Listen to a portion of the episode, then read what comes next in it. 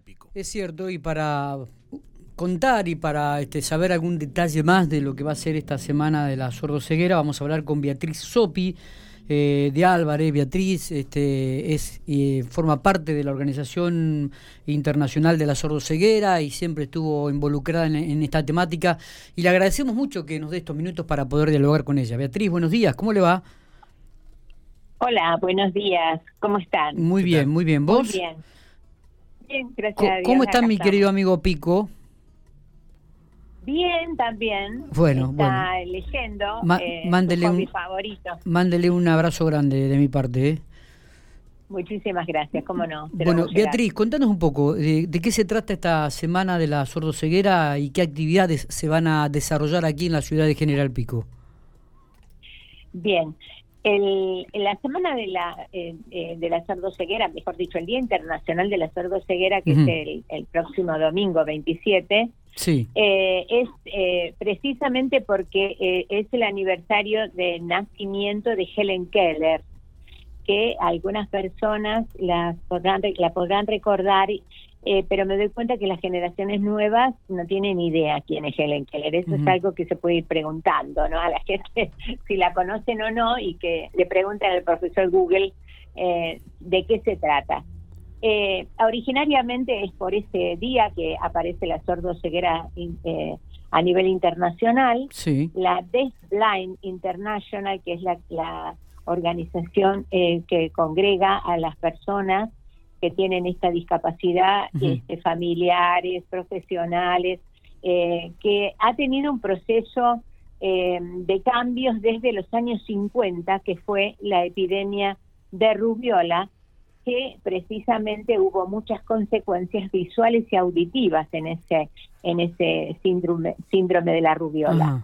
Y bueno, y desde ahí es que comienza todo este movimiento, ¿por qué? Porque la sordoceguera significa la pérdida total o parcial de los sentidos de visión y audición, que son los sentidos de distancia, que precisamente es el ingreso de la información del mundo para la persona, son esos dos sentidos. Sin esos dos sentidos, el ingreso queda eh, limitado a la punta de los dedos, ¿no? El tacto, todos este, los otros sentidos que no no brindan el mismo tipo de información que la visión y la audición. Está bien. Eh, entonces, eh, la, eh, se está concientizando, ¿por qué? Porque precisamente estos, este compromiso, esto se considera una discapacidad única. Sordo ceguera, cegue- ceguera y sordera son discapacidades, es una discapacidad única porque tiene un efecto multiplicador sobre el aprendizaje Sí. y la comunicación únicos. Entonces es importante identificarlo.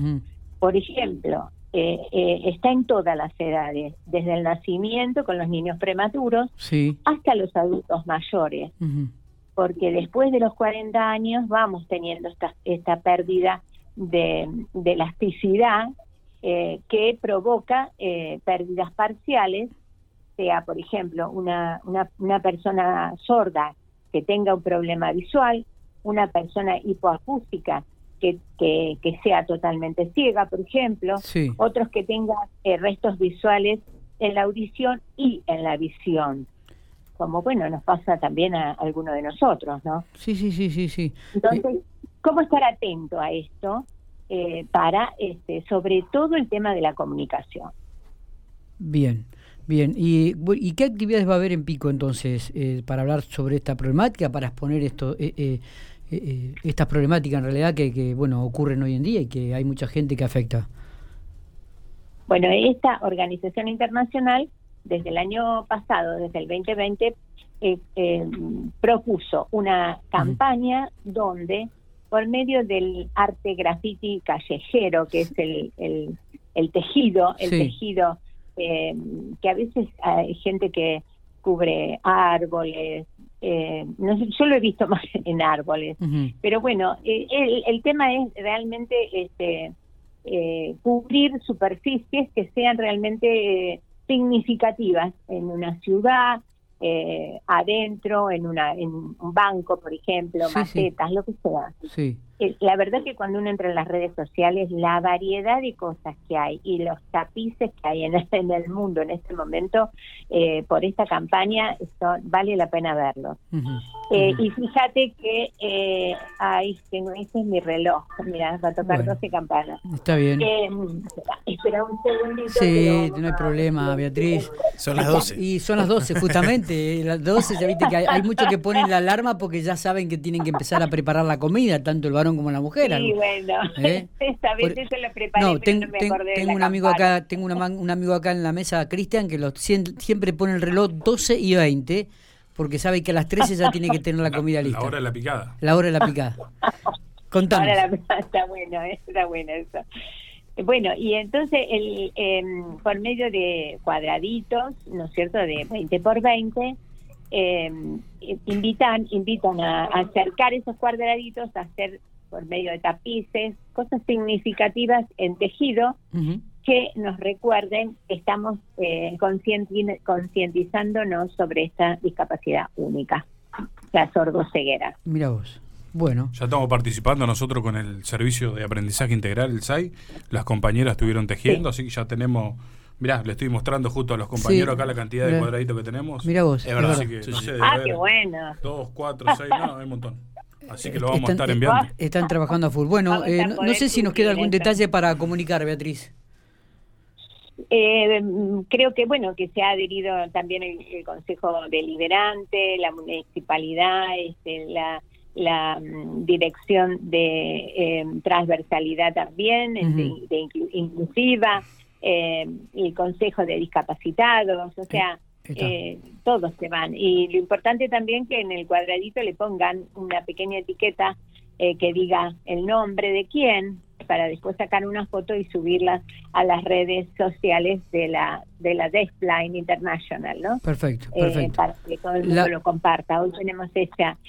no es un no convocamos a la, a la Plaza Seca porque eh, bueno, por razones ¿no? de, cuidado, justamente, de protocolo.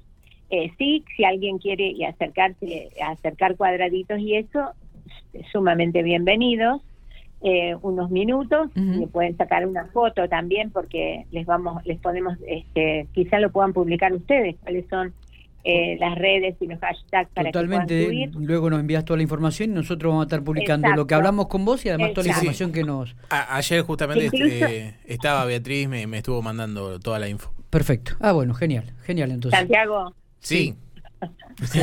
bueno, que no, te salude. ¿no? Eh, bueno, está, está, todo el equipo, eh, está todo el equipo trabajando aquí en la radio y, escuchándote. Beatriz, bueno, gracias por, Cualquiera que quiera hacer una pregunta, consultar, también están este, las escuelas, la coordinación abiertos para también informar sobre esta discapacidad, así que lo importante es eh, conocer para, para, para conocer la, la, realidad de cada uno de nosotros, ¿no? que estamos viviendo en la comunidad y poder ayudar en esto de la comunicación hoy más que nunca que estamos en situaciones de aislamiento, ¿no? Totalmente. Y que no nos podemos permitir el lujo de, de estar este, aislados sin sentirse parte de una comunidad. Beatriz, gracias por estos minutos. Abrazo grande. Gracias a ustedes por llamar, ¿eh? Un abrazo también. Muy bien. Y a, los que están escuchando también. Beatriz Sopi de Álvarez, hablando entonces sobre el Día Internacional, la Semana de la Sordo-Ceguera, diferentes actividades que se van a realizar aquí en la Ciudad General Pico con la colaboración de otras instituciones intermedias. Este, bueno, ahí en un ratito en el curso del día ya estará volcada toda la información en el sitio de...